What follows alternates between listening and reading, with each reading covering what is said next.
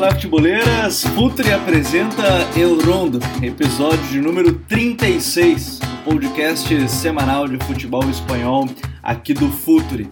No episódio dessa semana, hora de falar sobre aqueles times que esperávamos muito, tínhamos várias expectativas e no final das contas, chegando na reta final da temporada, nesse momento quando a gente grava o episódio, a parada da FIFA ainda, né, com as eliminatórias e já de antemão aviso, próximo episódio vamos falar sobre a seleção de Luiz Henrique e quem devem ser, quem devem ser os convocados para a Eurocopa de 2021.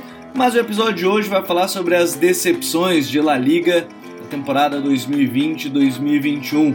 Uma temporada marcada por altos e baixos, uma temporada onde alguns times geraram muitas expectativas, outros nem tanto, e por isso a gente vai falar sobre este tema no episódio de hoje. Lembrando, a gente está gravando em meio à data FIFA, com a 28ª rodada já finalizada para todas as equipes, ou seja, faltam 10 jogos para cada time nesta La Liga na temporada 2020-2021. E aqui comigo, mais uma vez, Vinícius Dutra. Tudo bem, Vini? Como é que tá, meu parceiro? Tudo certo? Fala Gabi, Smack, Vitor. Estamos aí para mais um Eu Rondo, para poder falar realmente de um tema que eu acho bem interessante, né? Ter essa abordagem dos times alternativos da La Liga é sempre muito bacana. Vamos aí falar das decepções né, da temporada até agora. Então vai ser um prazer poder estar discutindo futebol com vocês. Smack Neto, outro que está aqui com a gente gravando em mais um episódio. Tudo bem, Smack? Tudo certo?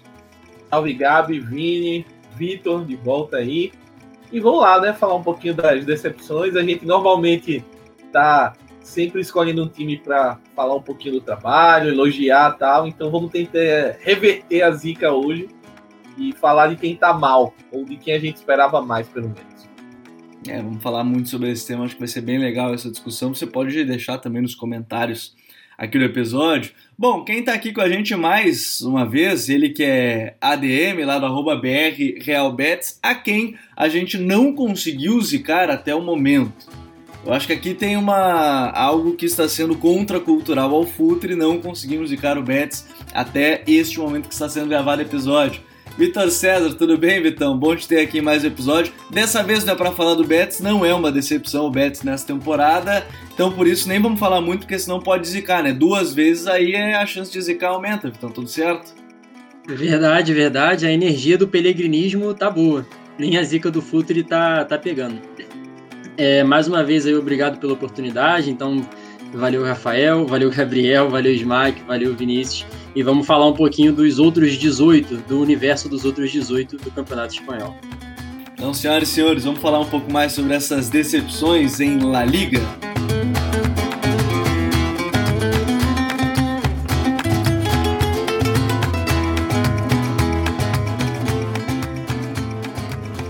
Como eu já falei, a temporada de 2020-21 de La Liga está chegando na sua reta final, né? Faltam 10 rodadas. A gente tem o Atlético de Madrid na liderança com 66 pontos, o Barcelona de uma arrancada e está com 62, tem confronto direto ainda entre as equipes. Real Madrid é o terceiro com 60, o Sevilha é o quarto com 55. Mas a gente não quer falar desses times que estão na parte de cima da tabela de classificação talvez até a gente cite um ou outro nesse momento, porque falar de decepção nem sempre é muito fácil, porque a gente lida com a expectativa, o que esperar dos clubes, é, o que é, devemos colocar em pauta para dizer que a temporada de um clube decepciona. Eu acho que isso é um ponto bem importante. Eu quero começar já colocando aqui na mesa um que de fato a mim me decepcionou.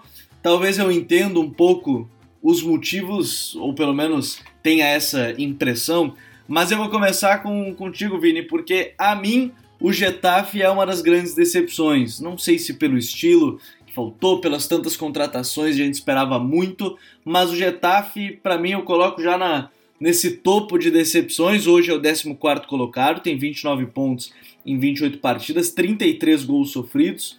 Né? Então, coloco nessa lista porque o Pep Bordalás fez a gente sonhar. Vou colocar, colocar bem em prática. Ele, ele fez a gente sonhar assim, com as últimas temporadas dele e nessa não conseguiu confirmar depois de tantas contratações, Vini.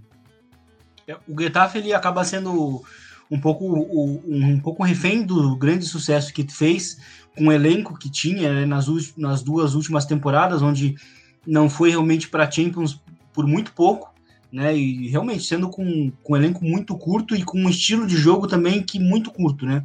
Muitas vezes a gente não via o Getafe ter um plano B, né? E também muito porque o elenco não dava essa, essa possibilidade. E, e essa temporada, né? Mais uma temporada em que o Getafe é, que a gente imagina que faça uma grande temporada, até porque o Getafe ele se notabilizou nos últimos anos como aquele time pequeno muito competitivo, né, muito chato de se enfrentar. E então a gente imaginava pelo menos isso, né, esse ano. E, e bom, a gente olha para o time né, no, em termos de número de gols sofridos, ele ainda tem a, a oitava melhor defesa da liga, mas é, a questão do Getafe é que ele não consegue mais entregar aqueles resultados, ele não consegue mais é, condicionar os jogos porque uma grande coisa que caracterizou muito, né, desde a subida do Getafe do Bordalás, é que ele condicionava os jogos a partir das marcações individuais, né, em saída de bola e pelo estilo muito direto. Né? A saída do Jorge Molina ela é um grande impacto no time, é, porque por mais que ele fosse um jogador experiente, é, já muito, né, muito velho, próximo dos 40 anos, ele ainda era um cara que, mesmo vindo do banco, como foi na temporada passada, em boa parte, ele era um cara muito importante, sendo nesse sentido, vindo do banco para marcar gols ou, ou, dar assistências, né?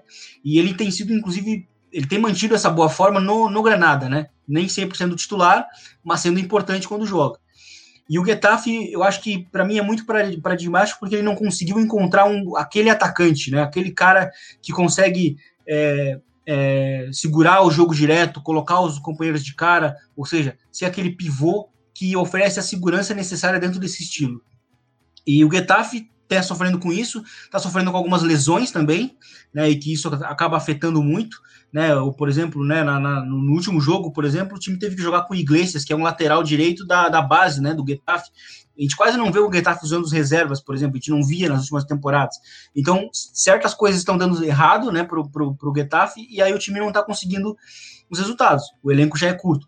E, e, e, isso se soma também em termos de decepção, porque o Getafe ele se movimentou bastante na janela de inverno, né? Buscou o Takefusa Kubo, que é um, um, jogador que a gente tem uma grande expectativa, o Alenhá também, né, vindo do, do Barcelona por empréstimo, e ele jogou inclusive no, no passou ali, teve uma passagem ali pelo Betis, né, rapidinho, é, e, mas não, o Getafe não está conseguindo encaixar os, os, resultados que a gente via e não está conseguindo condicionar os jogos, né, o jogo inclusive contra o próprio Elche demonstrou isso, né, o time não estava conseguindo é, ter aquela capacidade de neutralizar aquela saída curta que o Elche estava tendo. Então, acho que isso acaba sendo um exemplo do que vem, do que vem nessa temporada. Outro ponto também que eu acho interessante a gente debater, até porque se trata de um time pequeno, é algo que se trata muito nos, na, na, nas ligas americanas, que é a, a, regressão à média, né? Como o Getafe ele, ele estabeleceu um nível tão alto, né, com um time tão pequeno, é muito difícil que o time consiga, por três temporadas seguidas, manter esse nível. Então o time também está sendo um pouco refém nesse sentido. Então é uma temporada complicada para o Getafe, apesar das grandes contratações que o time fez. Pois é. Pois é, né, Vitor? E, e, a gente coloca esse ponto que o Vini traz, a regressão à média é também uma métrica para lá de interessante. Nenhum time vai estar tá tão mal por tanto tempo, nenhum time vai ficar tão bem é, por tanto tempo. Em algum, em algum dado momento vai se, vai se acontecer essa, esse retorno à, à média, o, o, o momento é, que, que, que, pode se ter o time. E aí no Getafe a gente vê tanta contratação, mas é, o que, que te parece? Será que o, o, o Pé Bordalás tentou mudar o estilo do time e, e talvez tenha se perdido nesse caminho? É, Takefusa Kubo, Carlos Alenhar, Carlos Alenhar, são todos que a gente pensa assim, pô, esses caras não tem muito a, a, a ideia do Getafe hoje, assim, de um time de transição, força, é, um, jogo direto. Será que foi por aí? As contratações foram pensando numa ideia que talvez nem o, o, o Bordalás talvez confiasse tanto? É, é, eu acredito, eu vou na, eu vou na sua linha, acredito que realmente seja uma, seja uma boa análise. Talvez tenha faltado, talvez tenha sido a ideia, né, de um, de um novo repertório, enfim, de ampliar um pouco o repertório e não tenha sido a, e não tenha conseguido, principalmente o caso do, do Allen enfim, um jogador já com estilo muito bem definido, Cubo, entre outras das contratações do, do Getafe, que foi ao mercado dessa vez um pouco mais com um pouco mais de intensidade do que se imaginava, enfim, adquiriu de vez o, o Cucurella, entre outros jogadores, mas não, mas não conseguiu atingir o nível que se esperava, e eu também vou muito nessa ideia da regressão à média, né? Às vezes a gente coloca, estabelece aquele time com aquele padrão e e não é de fato aquilo que aquela equipe está espelhando, né? E foram realmente muitas temporadas, muito por muito tempo, né? Esse estilo de jogo do Getafe. Inclusive é um problema, não querendo zicar, enfim, quem sabe até eu posso estar contra zicando, mas é o que pode acontecer, quem sabe, com Granada no futuro próximo, né? A gente está falando também de uma equipe de elenco curto que já começa a, pela segunda temporada seguida jogando um bom futebol, se dividindo em duas competições. Granada vai fazendo o campeonato espanhol, chegou a ter alguns momentos ali derrapando um pouco, mas já começa a fazer uma campanha também um pouco mais consistente no espanhol. Liga Europa a gente já sabe como está a equipe nas quartas de final, então também é uma já deixando esse aviso é, que pode também ser um problema para o Granada no futuro, essa toda essa situação do Getafe. O pessoal do perfil Granada FC Brasil vai matar o Vitor depois de ouvir isso aí, mas tudo bem. A gente não tá zicando, a gente promete que a gente não tá zicando. Fala aí, Smack.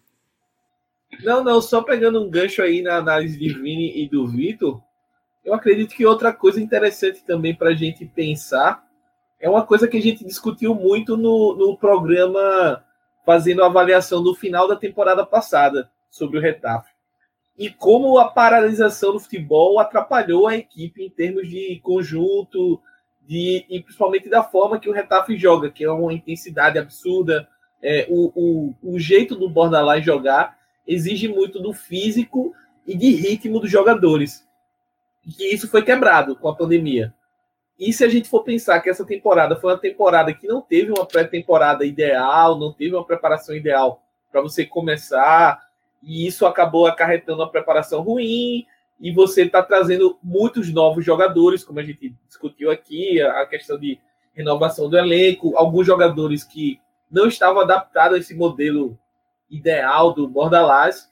Eu acho que isso também colabora muito para que o, o, estilo não seja tão bem executado, né? O, as ideias de jogo do Bordalás não sejam tão bem executadas e ao mesmo tempo colabora para que ele busque alternativas de jogo, né? Se ele está vendo que esse estilo não está dando certo, ele tentou buscar e a partir daí parece eu tenho essa leitura também que me parece que se perdeu um pouco nesse meio do caminho aí e aí ele perdeu a identidade, um pouco da identidade que fez o Retafe brigar por vaga na Champions e não conseguiu implantar uma identidade nova, uma nova forma de jogar. E aí fica nesse meio do caminho, nem tanto para um lado nem para o outro, e acaba ficando uma equipe meio sem cara, sem forma, deixando o, o Retafe um pouco, é, um pouco sem cara mesmo e fazendo com que o desempenho da equipe na tabela, principalmente, seja bem abaixo do que a gente esperava. E, e sabes, Mike, uma coisa que, que me chama a atenção, vou aproveitar justamente isso que você está falando, é que, e até fui confirmar, até fui dar uma olhada, nos últimos jogos do Getafe, né, vou, vou contabilizar ele a partir de fevereiro, jogou contra Sevilha, Real Madrid, Sociedad, Betis, Valência, Valladolid, Atlético de Madrid e Elche, aí lá se vão sete jogos, oito jogos, em praticamente todos eles, é, o Getafe teve um, pelo menos um jogador expulso. Contra o Sevilha foram dois, contra o Sociedad foi um.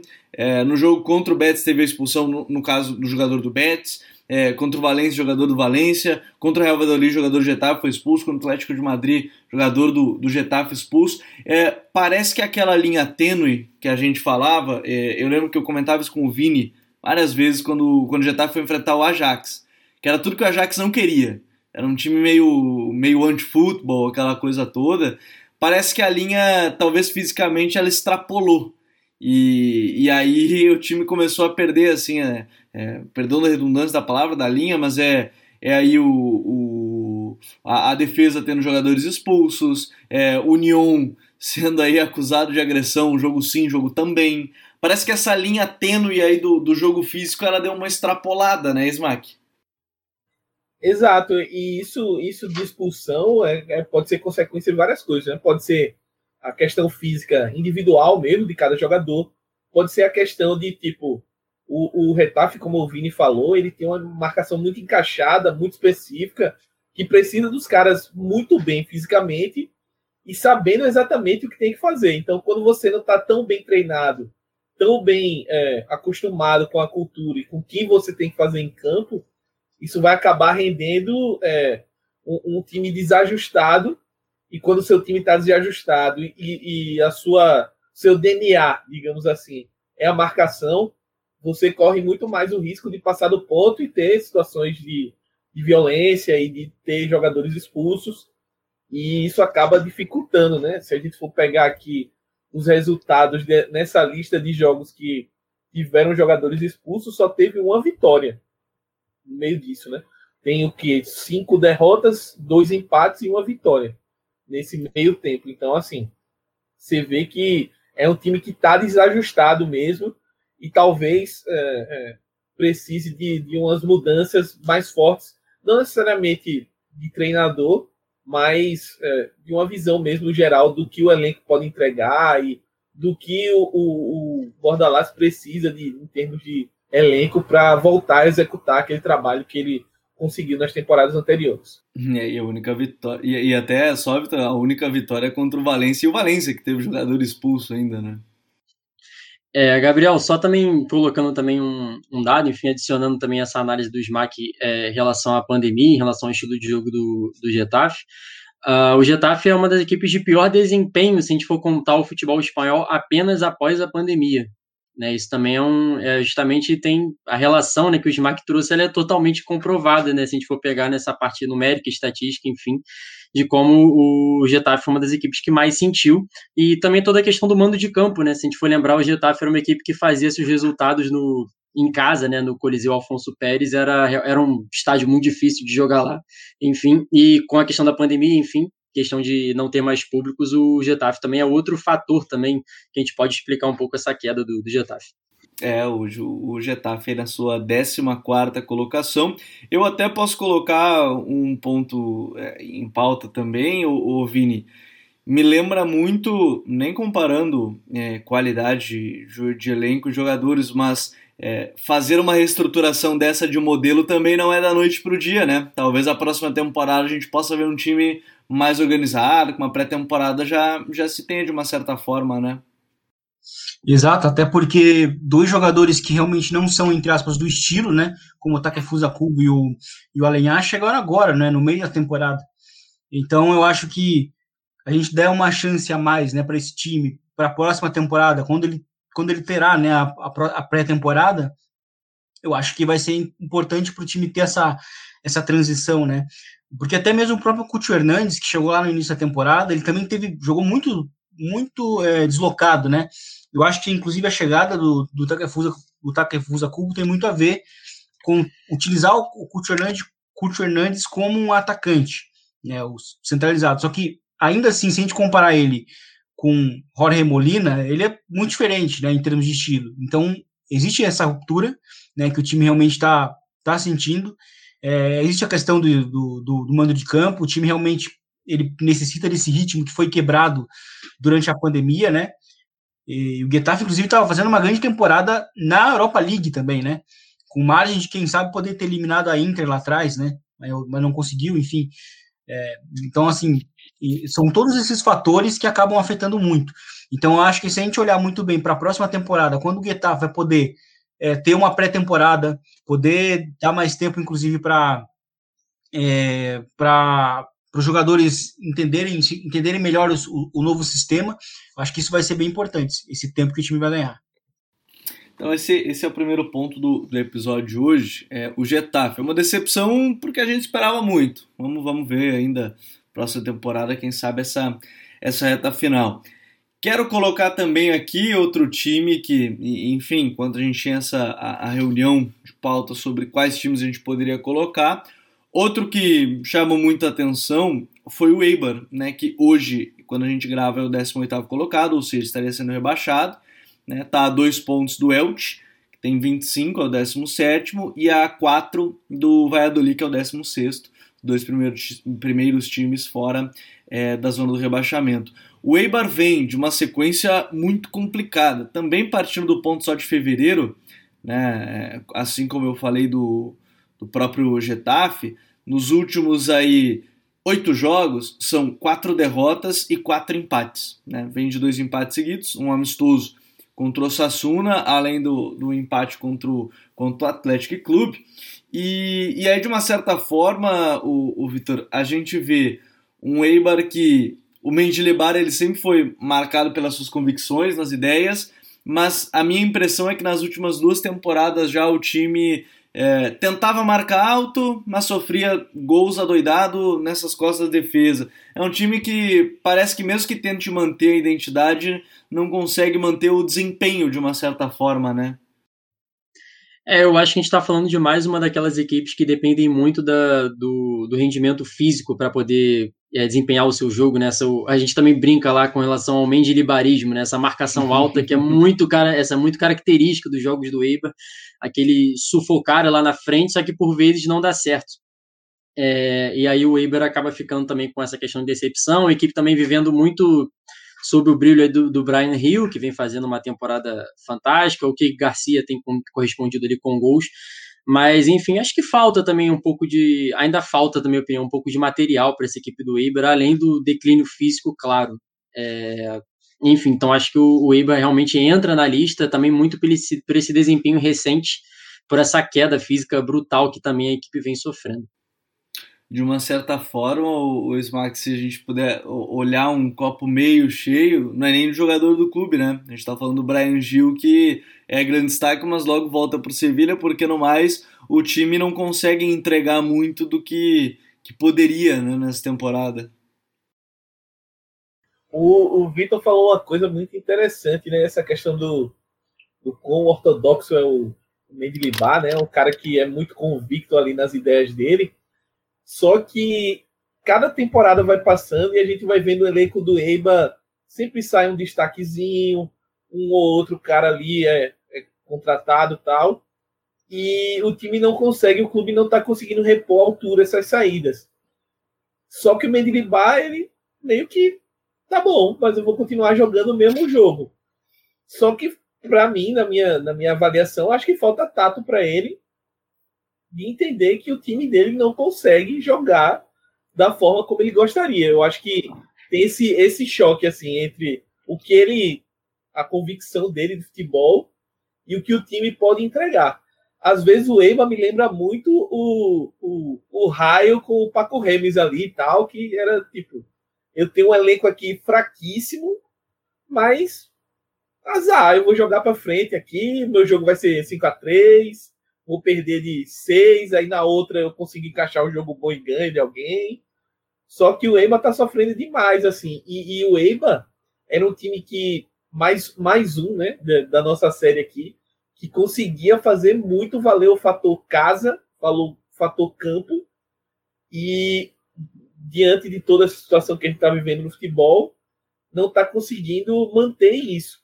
Então, eu, eu acho que esse somatório de uma equipe que não tem condições de executar o jogo, até consegue executar, né? mas se expõe cada vez mais o jogo que o Mendilibar propõe e ao mesmo tempo uma equipe que não está conseguindo é, exercer o, o, seu, a sua principal força, que é o, o, fator campo ali. Porque quando, quando jogava em casa, eu lembro que toda vez que o Real Madrid jogava contra o Eibar fora, eu pensava, ou o Real Madrid vai meter uma goleada ou vai perder não tem meu termo. Porque quando encaixa o jogo, aí é uma maravilha. Aí deita e rola, você aproveita aqueles 30 metros ali que fica só para os caras correr, sem ninguém marcando. É lindo. Agora, quando o time não tá bem, quando erra a saída de bola, quando ele, o, o Eiba consegue encaixar marcação pressão, pode esquecer que não vai conseguir jogar nada.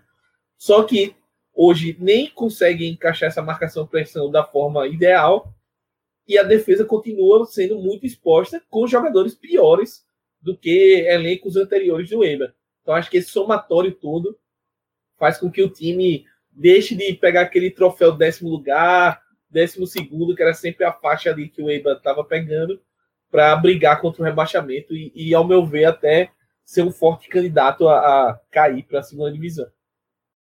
Se vocês querem entender um pouco mais desse medilibarismo que a gente brincou ali, é nada melhor do que quem, quem puder né, na Amazon Prime, Amazon Video tem né, a série Six Dreams.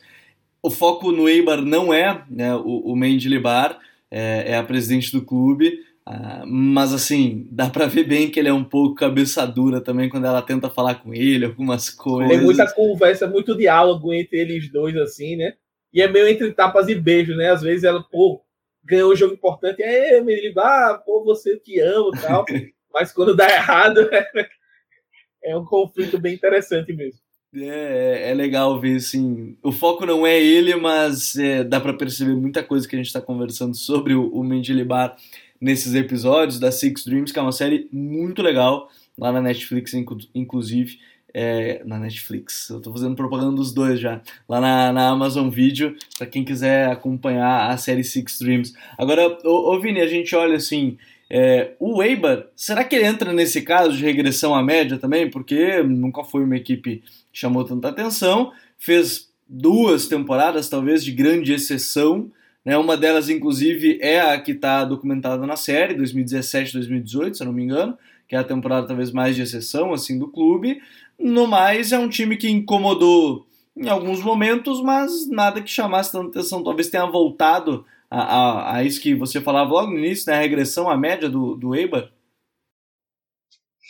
Eu acho que também, também faz, faz, faz parte, é, mas eu acho que também tem um pouco de decepção no sentido de que o, o Eibar, ele tem, ele tem, principalmente nas pontas, muita qualidade individual, né? Apesar de que desde a volta do, do Takeshi Nui, ele não jogou, não conseguiu alcançar aquele grande, grande ponto, né, que fez ele sair do, do Eibar. É, enfim, nessa temporada a gente está falando de um dos melhores jogadores da, da liga que está jogando lá, que é o, o Brian Gil, né, atualmente agora jogando o Europeu Sub-21, mas ele fez um início de temporada brutal, né, sendo um cara que consegue concentrar o jogo mesmo jogando aberto. Outro ponto é que, que faz parte também é, é realmente é, essa, esse, esse, radicalismo né, do Mendilibar, ele faz parte desse momento, porque ele não é um treinador que vai se adaptar, ele mantém mesmo a linha alta, mesmo quando... Ele, a gente já comentou isso, inclusive, em Rondos do ano passado, né, que ele mantinha a linha alta com, com defesa lenta, né? Geralmente faz, se faz isso com os zagueiros mais, mais rápidos, né? Por exemplo, a gente vê o Real Madrid quando ganhou as Champions, tinha Varane e Sérgio, e Sérgio Ramos, que são muito rápidos, entendeu? Então, quando se tem jogadores muito rápidos em transição, em transição defensiva, vale o risco. E o Eibar, ele fazia isso com jogadores lentos, né? Então, é, isso faz parte, né? É uma decepção nesse sentido, mas eu acho que, ao mesmo tempo, quando um time não se adapta e não busca essa, essa evolução, ele acaba ele acaba pagando o preço. E é o que está acontecendo com o Eibar hoje. Né? A gente fala muito de qualidade individual e geralmente quando se fala muito em briga de rebaixamento, isso conta para na fuga. E não está contando para o Eibar. Então, porque os, os, problemas coletivos são muito graves também, né?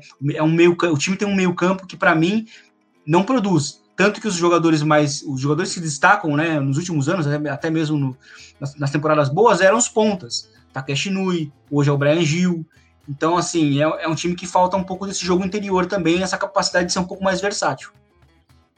É, são problemas que a gente tem, e, e, e a gente vê assim, o Orelhana era esse cara, é, o, o Takeshi Nui que o, que o Vini citou, esses caras que acabavam se destacando mais por um jogo de transição, muita velocidade, acabavam fazendo os gols. E, enfim, é, são problemas e agora talvez a, a, decepção que a gente coloque muito também entre nessa conta da, da falta de, de adaptabilidade do, do Mendilibar. Mas, senhores, é, a gente vai falar também sobre talvez é essa esse time ele é decepção, mas é decepção porque a expectativa também era muito alta, não é que o time esteja mal mas a gente vai falar sobre o Villarreal de Unai Emery daqui a pouquinho. A gente volta para falar sobre esse tema aqui no episódio de hoje.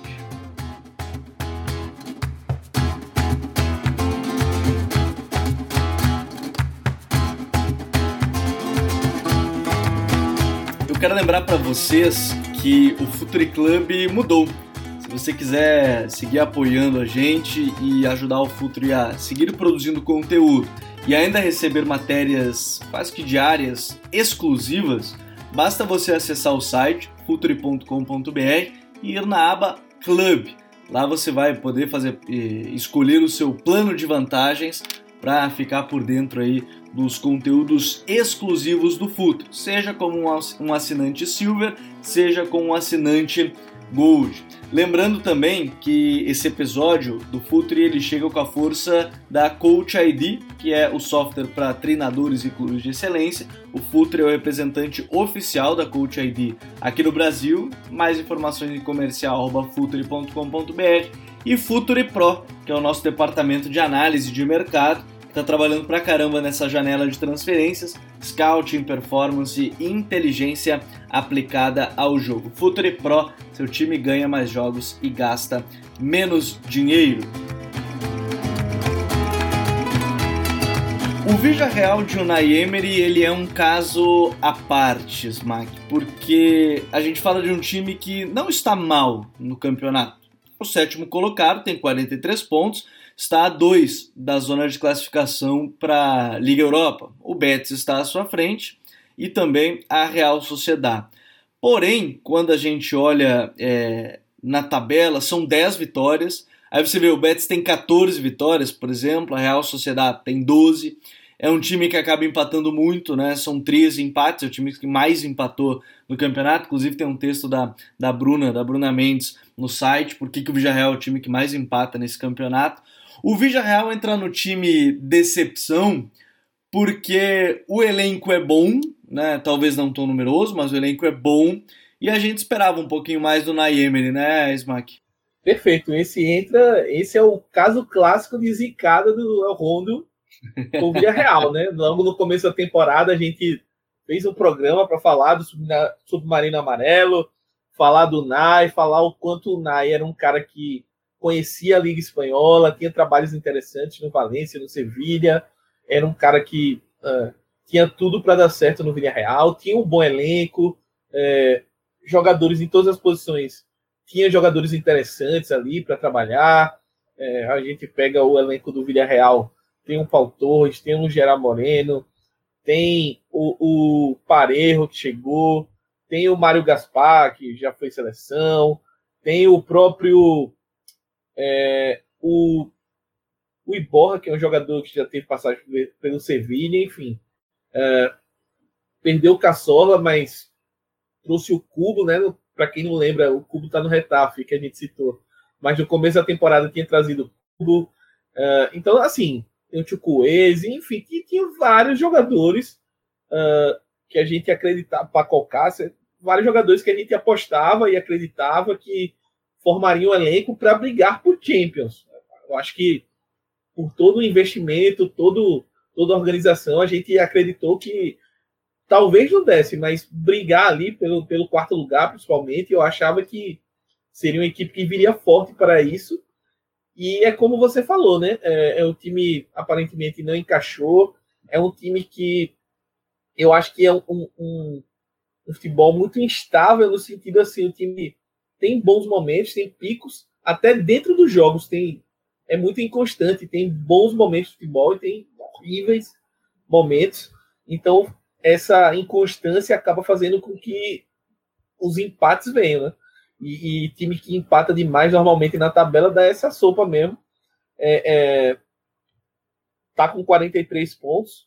Hoje tá 12 pontos do Sevilha, que é o quarto colocado. Então, faltando aí 10 rodadas, você tirar 12 pontos é muita coisa.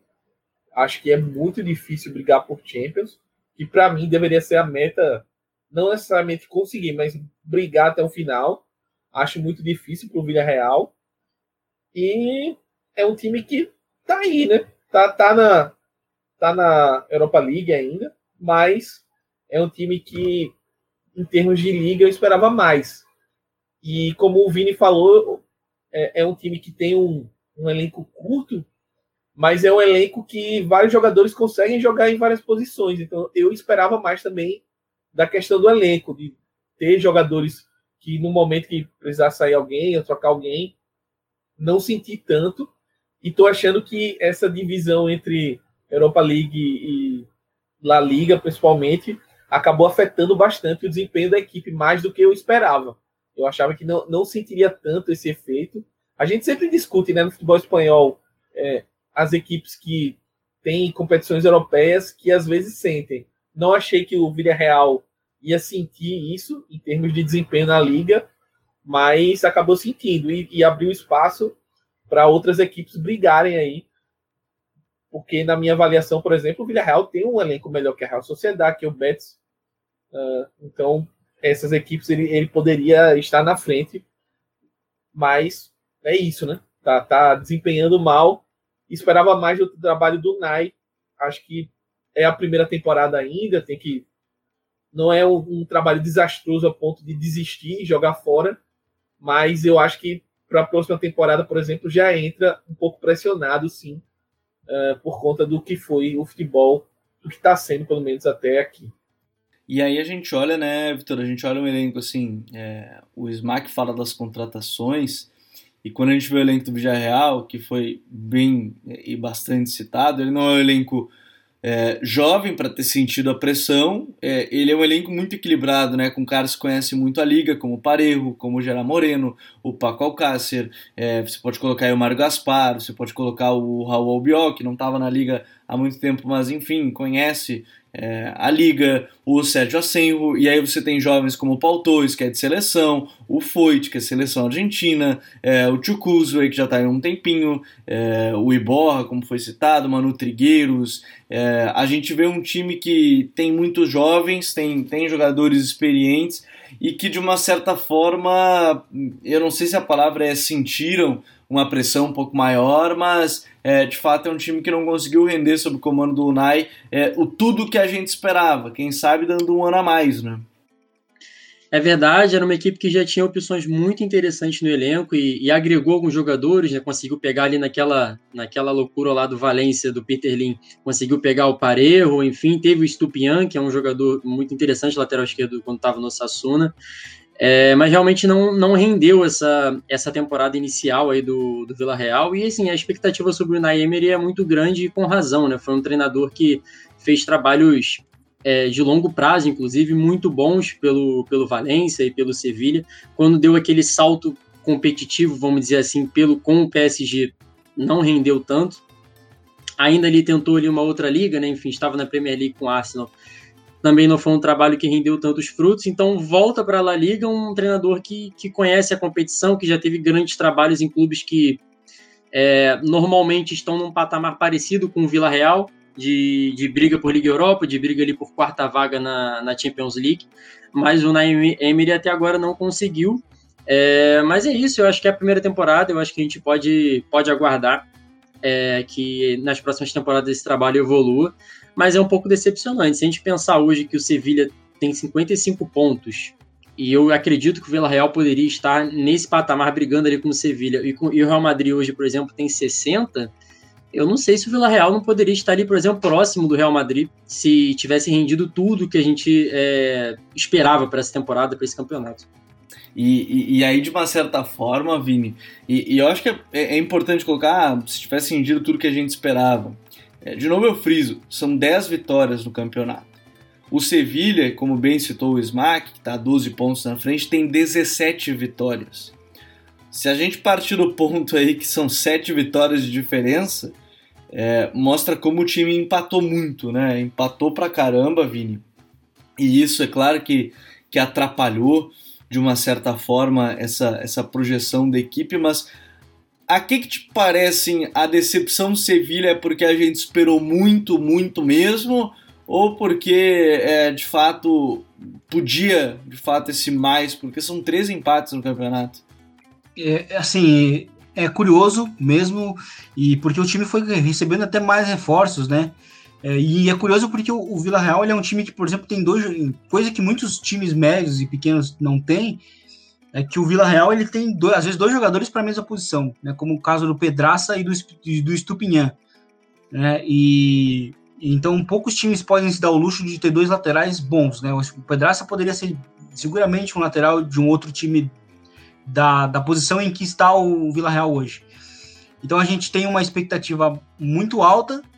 É, eu acho que o Unai Emery ele, ele, ele também precisa dar essa resposta, porque ele vem de um trabalho que é no Arsenal e que vem até certo ponto parecido, porque é óbvio que numa dimensão muito maior, porque o, o, o, Arsenal dele foi muito reforçado. Todos os reforços que ele pediu chegaram e ele não conseguiu entregar o resultado. Então, nesse, nesse ano, de novo, a gente tinha um Vila Real que tinha uma base é, é, um time que há muito tempo joga de uma maneira muito similar, apesar dos, das, trocas, das trocas de técnico.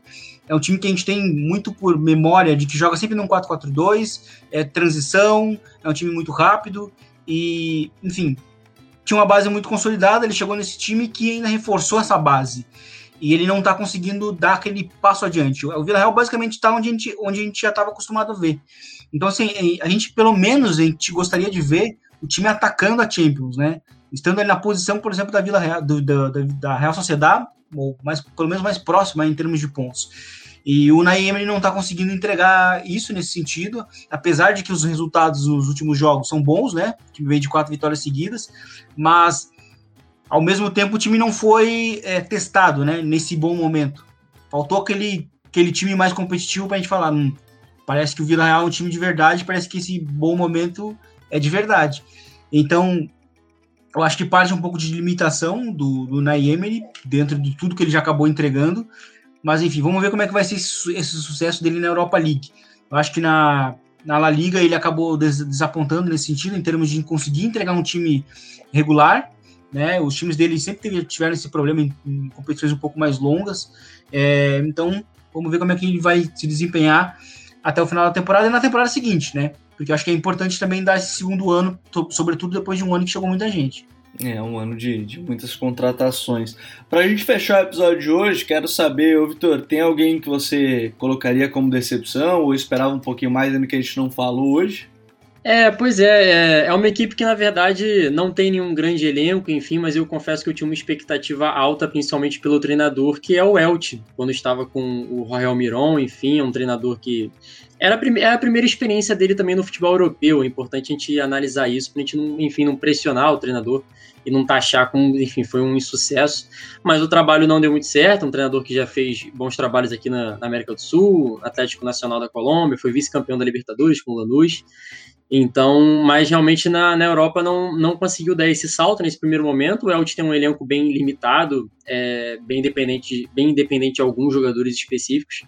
Então, não foi não foi esse momento do Almiron ainda e o Elche segue lá nas últimas posições, brigando para não cair. Coloca alguém na lista aí, Isma, que a gente não falou hoje no episódio. Tem algum, algum time que alguma coisinha te decepcionou? Ou por enquanto vamos ficar nesses três aí, tá tudo certo? Assim, não, é, não chega a ser uma decepção, até porque eu avalio que está se recuperando nessa segunda metade da temporada, né? Mas eu esperava mais do Bilbao, assim. Achava que era um time para brigar na ponta de cima da tabela. E é um time que tem material humano para isso. Só que o trabalho do Garitano prejudicou muito, né? Antes da chegada do Marcelino, eu acho que em termos de tabela de classificação, uh, o time saiu prejudicado e o Marcelino assumiu agora e meio também com o jeito Marcelino, né? Meio focando nas Copas e na La Liga vamos ver o que dá aqui. Então, acho que, inclusive, tem duas finais de Copa do Rei para disputar, né? Coisa incrível. Marcelino pode ser tricampeão da Copa do Rei, o que é um fato meio bizarro, assim. Bom, o Bi já tá garantido, tá? O Bi contra o Barcelona já tá garantido. Só para avisar, não, é só para deixar bem claro aqui no episódio, que é um episódio sério. O pessoal que tá ouvindo, não escutem o Gabi, até porque o Barcelona é o melhor time espanhol da temporada ainda, tá? É, se, e no momento é o melhor time espanhol jogando futebol. Essa é uma frase forte, hein? Não, sem dúvida, sem dúvida. Se a gente for pegar o desempenho aí uh, dos três primeiros, vai, da, da liga, e ver o que eles estão jogando, o Barcelona é disparado, apesar de todos os haters aí do professor Kuma, é disparado que ele está jogando melhor futebol. É, e, e, a questão do Bilbao, eu acho que para essa temporada foi meio que o Marcelino assumiu e aparentemente a diretoria deu carta branca, ó, foca aí nas Copas, que a gente tem chance de ganhar alguma coisa. E na Liga, acho que a próxima temporada é que a gente começa a pensar em, em algo mais ambicioso. Então vejo, vejo o Bilbao como uma decepção na liga em específico, por conta também muito do, do começo do campeonato, que foi muito ruim. Vinão, alguém ficou de fora aí nessa lista de, de decepções? Tem um time que, que eu imaginava que fosse melhor uh, antes da temporada começar e até pelo início de temporada que fez. e que não, venc, não vencia de jeito nenhum, e que é o, o Huesca. O Huesca fez um início de temporada muito bom, mas que os resultados de jeito nenhum acompanhavam, né? Tanto que o time até teve uma boa atuação contra o Atlético de Madrid logo no início da temporada, foi um 0 a 0 mas o Mitchell, né, que era o treinador que iniciou a temporada, não conseguia realmente vencer, né?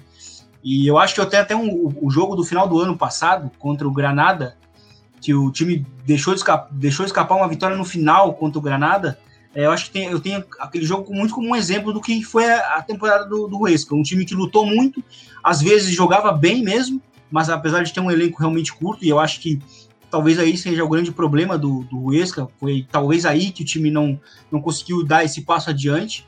É, e aí hoje com um treinador novo, né, o Pancheta, ele não segue basicamente no mesmo caminho, né, que iniciou a temporada, porque o time já está nessa inércia negativa, né? Mas é, o Huesca ele fez uma, um início de, de temporada em termos de desempenho, em termos de jogos apresentados melhores do, do, do, entre os três que subiram, né? Embora hoje a gente vê o Cádiz muito melhor né, na tabela, é, o Elche se recuperando, o Huesca vai, é, é, o que vai acabar fatalmente, certamente caindo, né? Mas eu, eu, eu adicionaria o Huesca. É, são alguns times que a gente pode colocar nessa lista aí de, de decepções. Lembrando, né, quando a gente fala decepções é porque a gente esperava bastante né, das equipes, não significa que elas eram ruins ou algo nesse sentido, ou que estão tão mal assim, mas que a gente acabava esperando um pouco mais é, delas na temporada. Dito isso, senhores, a gente vai ficando por aqui com mais um episódio. Obrigado aí, Vitão, por estar tá aí mais um episódio. Você é da casa já, viu? Valeu, tamo junto. Opa, muito obrigado. Valeu realmente mais uma vez pela oportunidade. Então é isso. Valeu, ouvinte do Futre. Valeu, Gabriel. Valeu, Vinícius. Valeu, Smack. Valeu, Vitor César. Quem quiser acompanhar no, no perfil lá, BR Real Bets. Não zicamos ainda. Quem sabe o Betis aí vai para as competições europeias na próxima temporada. Smack, valeu. Até a próxima. Valeu, Gabi, Vini, Vitor. E programa muito massa. Vamos acompanhar agora esse resto de semana aí, a Fúria, que tá meio complicado aí, né? Eu acho que no próximo programa a gente pode falar um pouquinho disso também. É, vamos falar da, da seleção espanhola, os últimos jogos agora as eliminatórias para a Copa de 2022, os últimos antes da Eurocopa de 2021. Vini, um grande abraço, até a próxima. Valeu, Gabi, Smack, Vitor. Foi um prazer. Estamos aí para mais um El Rondo semana que vem para poder falar da Fúria. Agora entrando naquele modo Eurocopa, né? E não demorando muito, mais para frente Copa do Mundo também. Acho que vai ser importante essa, Copa, essa Eurocopa para também a gente ter uma noção da força, né, da, da, da Espanha, né? Então, estamos aí. Foi um prazer e até a próxima. Muito obrigado a todos que nos acompanharam em mais um episódio do El Rondo número 36. Lembrando, o Futuri Club mudou. Se você quiser seguir apoiando o Futuri e ajudar na criação de conteúdo, além de receber matérias exclusivas, vá lá no site futuri.com.br e acesse a aba Club para ter acesso à assinatura do plano Gold ou do plano Silver. Nós vamos ficando por aqui com mais uma invasão futebolera. Um grande abraço a todos. Nós voltamos na próxima semana com o Elron. Um grande abraço, até mais, tchau.